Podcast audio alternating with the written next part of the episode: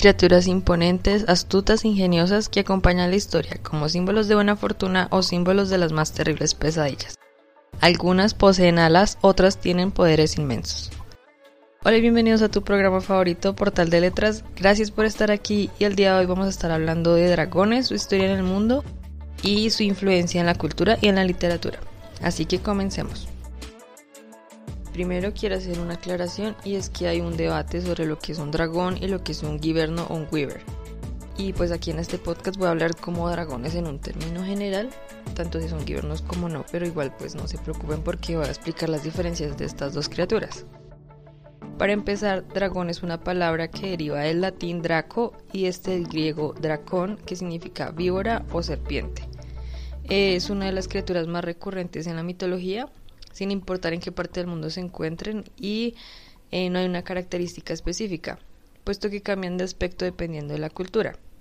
Por ejemplo, algunos vuelan, otros habitan en el agua, unos son grandes o pequeños.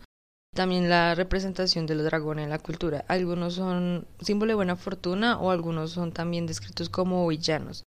Inclusive hay dragones que poseen magia o algún poder sobre la naturaleza. De lo que sí estamos seguros es que el dragón es una criatura inteligente y muy astuta. Eh, por ejemplo, en la parte occidental se describen los dragones como una criatura de aspecto reptil con la piel escamosa y algunos describen que la sangre que ellos tienen es venenosa y escupen fuego. No en todas las historias, pero es como una característica muy general. También describen el número de patas y este es un dato importante, ya les voy a explicar por qué. En la parte occidental lo relatan como con alas de murciélago de gran tamaño, son bastante ágiles en el vuelo y son seres solitarios, despiadados y que por lo general en las historias eh, son como villanos que deben ser derrotados. Ah, en el otro lado del mundo, en la parte oriental, ya están más asociados como al lado espiritual, a lo bueno, como a lo celestial, a lo puro, y físicamente son como una gran serpiente. Ellas no tienen alas y vuelan. Esto es gracias como a la magia que tienen. Eh, también tienen cuernos de ciervo, ojos de conejo, cuellos de serpiente, garras de águila o de tigre. Ahora, ¿cuál es la diferencia entre un weaver y un dragón? Pues como ya mencioné antes, eh, el número de patas es una característica importante porque un dragón es descrito con cuatro patas, mientras que un weaver solo tiene eh, un par de patas traseras y un par de alas con garras en la parte delantera. El ejemplo más destacado y pues el más polémico es en la serie Juego de Tronos porque el dragón que ellos describen tiene características de un weaver porque tiene solo las patas traseras. Sin embargo en internet hay mucha polémica sobre esto porque en la serie lo relatan como un dragón pero pues bueno, eso es un tema aparte. Y no solo hay distintos tipos de dragones, sino que eh, también depende de la cultura. Así que aquí les voy a contar algunos dragones en la mitología china, en la mitología nórdica y en la mitología griega. Y también algunos como ejemplos en las, alrededor del mundo. En la mitología china, esta cultura describe nueve tipos de dragones. Aquí solo voy a mencionar algunos. El primero es Shenlong, que es un dragón espiritual, es descrito como de color azul, es como una gran serpiente, vuela y se camufla en el cielo y tiene el poder de controlar las lluvias, las nubes y el viento. Este dragón no posee alas y gracias a la magia puede volar. También se describe con patas diminutas. En épocas de sequía es venerado para que aportara agua a los cultivos y que apaciguara también los vientos cuando habían tormentas. Eh, las leyendas dicen que es casi imposible verlo por el color azul, pero si alguien lo ve, este dragón te concede un deseo. El siguiente es Fukanlong, que es un dragón descrito con dorado de color rojo y fue designado por los dioses para guardar y proteger los tesoros. Su poder representa la riqueza y la abundancia y vive bajo la tierra para proteger las piedras preciosas y los minerales extraños que hay en ella. El siguiente dragón se llama Dinglong y es un dragón del inframundo. Este está encargado de cuidar las tierras, los ríos, los lagos. Y por último está Panglong, que es el dragón que habita en las aguas y que velaba para cuidar a los animales que habitaban allí, además de que podía controlar el tiempo. El dragón en la mitología china es un símbolo emblema del emperador y cada 12 años se celebra el año del dragón, además de ser parte del horóscopo chino. Existen relatos en los años 200 y 300 donde descubren eh, supuestamente huesos de dragón en Sichuan y estos huesos hacían parte de la medicina tradicional, ya que según ellos podían curar enfermedades asociadas al corazón, al hígado u otras partes del cuerpo. Ahora voy a hablar sobre la mitología griega y una de las criaturas es el Ladón. El Ladón eh, se dice que es hijo de Forcis y de Seto y hay otras versiones que apuntan a que era hijo de Tifón y Etkina. El Adón era una criatura que custodiaba el árbol de manzanas de la inmortalidad que estaba ubicado en el jardín de Hespérides y este jardín era posesión de la diosa Hera. El Adón tenía 100 cabezas y cada una de ellas tenía un idioma diferente. También cuenta la historia que fue derrotado por Hércules como misión para poder poseer las manzanas. Al morir esta criatura, Hera envió su cuerpo al cielo y la constelación del dragón se puede ver en el polo norte. Los dragones de Demeter. La diosa maternal de la tierra y de la tierra cultivada poseía dos dragones, y ella decidió regalárselos al semidios Triptolemos para que pudiera expandir el conocimiento y la sabiduría sobre la agricultura, por lo que estos dragones acompañaron al semidios en esta misión. El siguiente es Hidra. Era un dragón acuático de nueve cabezas, era guardián de las aguas del Argolit, que era la entrada del inframundo. Cada vez que se le cortaba una cabeza crecían dos más. Fue asesinado por Hércules también al quemar las cabezas para que éstas no crecieran más. Actualmente existen muchas pinturas con la representación de la lucha entre Hércules y la Hidra. El dragón de la Cólquida. Guardián del vellocinio de oro. El vellocinio de oro es un, un conjunto de lana o de un carnero. El dragón tenía un cuello largo y tenía un silbido estridente. Nunca dormía, por lo que la historia cuenta que Jasón y Medea le dieron una poción para poder hipnotizarlo y luego hacerlo dormir. Hay una versión en la que cuentan que fue Jason quien lo mató. Hay un florero en donde se ve que Jason está dentro del dragón y que el dragón luego le engulle. Y bueno, aquí vamos con la mitología nórdica. Aquí en esta mitología el dragón es una representación como de la fuerza, pero también de la codicia. Y los dragones más famosos son Nidgod, y perdón porque no, no sé bien estos nombres, son muy difíciles, pero bueno. Su nombre significa el golpeador de la maldición y el atacante de la maldición o también el que golpea con malicia. Custodiaba el árbol de la vida y roía sus raíces, además de que tiene un papel muy importante en el Ragnarok. Jongmugard, la serpiente de Mingar, que significa la gran bestia. Es descendiente de Loki y Angbroda, descrita como una serpiente de gran tamaño, marina y que habita en el océano del reino de los humanos. Su enemigo es Thor y en el Ragnarok luchó contra él hasta que Thor lo mata con su martillo. Luego Thor cae y muere porque entró en contacto con la sangre del dragón o de la gran serpiente. El siguiente es Fafnir. Fafnir, eh, pues aquí existen varias versiones. Eh, su historia es narrada en la saga de Bolsunga en su manuscrito islandés del año de 1270. Se cuenta que Fafnir era el mayor de dos hermanos, Regin y Oder, y era además hijo de un rey enano. La historia de Fafnir comienza cuando Oder, uno de los hermanos, paseaba por los ríos convertido en una nutria. En eso Loki lo ve, ve a la nutria y la asesina accidentalmente. Al enterarse el rey enano, lo que hace es exigirle una compensación que se llama la compensación de la nutria. En esto Loki y Odin deben compensar la muerte. Algunas versiones dicen que es cubriendo la piel de la nutria en oro. Y eh, bueno, aquí Loki va a buscar el oro y se encuentra con un enano que se llama Atbari, quien poseía un gran tesoro. Loki lo amenaza y el enano le entrega el tesoro, no sin antes de maldecir las riquezas, diciendo que quien poseyera el tesoro tendría grandes desgracias. Hay otra versión que apunta que no se cubría la capa en oro, sino que se entregaba un anillo, que también era maldecido por el enano. Cuando se entrega el, tesoro, el rey enano acepta, sin embargo sus dos hijos no obtienen ninguna parte de la riqueza, por lo que Fafnir, eh, enojado, mata a su padre y se queda con el tesoro. Entonces Fafnir huye con el tesoro dejando a su otro hermano Regin sin nada y cuentan que fue tanta la codicia que Fafnir se transformó en un dragón para poder proteger el tesoro. Eh, luego Regin eh, envía a su hijo adoptivo Sigurd a asesinar al dragón y cuando lo hace, eh, cuando asesina a su tío, bebe la sangre del dragón, quien le da la habilidad de entender los animales, por lo que descubre que su padre Regin va a matarlo después. y es entonces cuando Sigurd termina matando a su padre. Un dato interesante es lo que representa el dragón en la cultura de los vikingos, puesto que se puede ver en los barcos los drakars, que era un objeto que tenía forma de cabeza de dragón y que se colocaba en el barco en la punta para que ahuyentara a los espíritus. Y cuando los vikingos hacían sus incursiones, eh, el drakar lo que hacía era alejar a los espíritus para que no estorben y los dejaran pasar a las tierras desconocidas. También hay otras partes del mundo donde describen dragones y una de las leyendas más conocidas es de Saint Jordi. La historia de San Jordi es que había un dragón que habitaba en un pueblo que lo aterrorizaba y infectaba el aire y el agua con su aliento. Entonces lo que hacían los habitantes de ese pueblo era apaciguar el dragón ofreciendo sacrificios.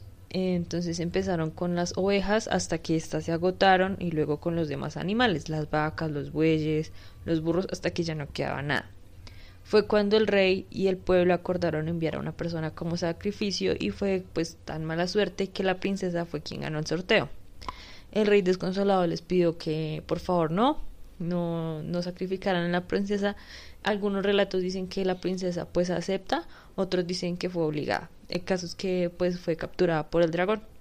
Y fue hasta que un caballero de brillante armadura llamado Saint Jordi fue quien acabó con el dragón. Y se dice que al morir el dragón y rescatar a la princesa, su sangre se transformó en una rosa que es símbolo de los enamorados.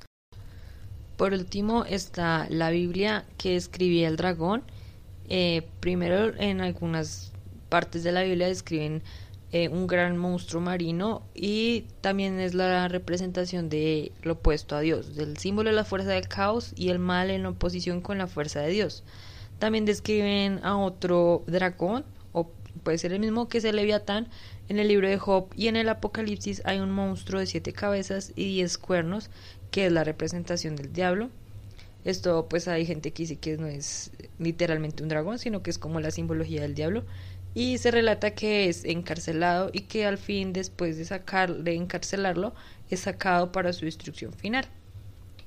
Ahora, eh, los dragones en la cultura pop y en la literatura. Aquí mezclé las dos categorías porque hay dragones que están en la literatura que ya tienen como su adaptación.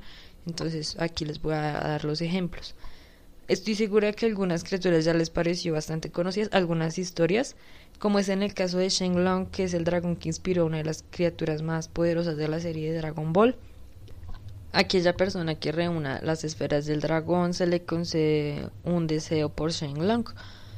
Eh, también en el universo cinematográfico de Marvel, con la última película, una de las más recientes, digo, Shang-Chi, y pues alerta de spoilers si no la has visto, no solo muestran de distintas criaturas en la mitología china, sino que además se ve el dragón chino, que es llamado ahí en la película como la gran protectora, y no solo eso, también se puede ver que se enfrenta a otra criatura que no es un dragón en sí, que se llama el devorador de almas, me parece.